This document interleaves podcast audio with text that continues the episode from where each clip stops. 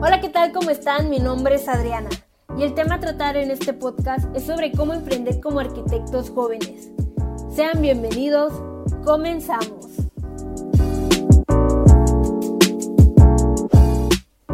Muchos jóvenes queremos emprender al terminar la carrera de arquitectura, pero por el miedo de no tener experiencias no lo hacemos.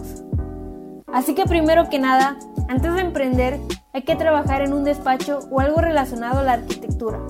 Mientras estudiamos podemos hacer esto, y esto nos servirá para tomar experiencias y observar y aprender el cómo se maneja un despacho de arquitectos. Ahora bien, si quieres emprender, después de haber tomado experiencia, hay que rodearnos de gente que nos impulse con sus ideas, gente con la misma mentalidad emprendedora, que nos motive a quitarnos el miedo, porque hoy en día nos da miedo el qué dirán, miedo al fracaso, y no nos motivamos a emprender. Hay que tomar en cuenta que vamos a fracasar y vamos a cometer muchísimos errores, pero al final de cuentas vamos a aprender y vamos a ver nuestras virtudes como arquitectos.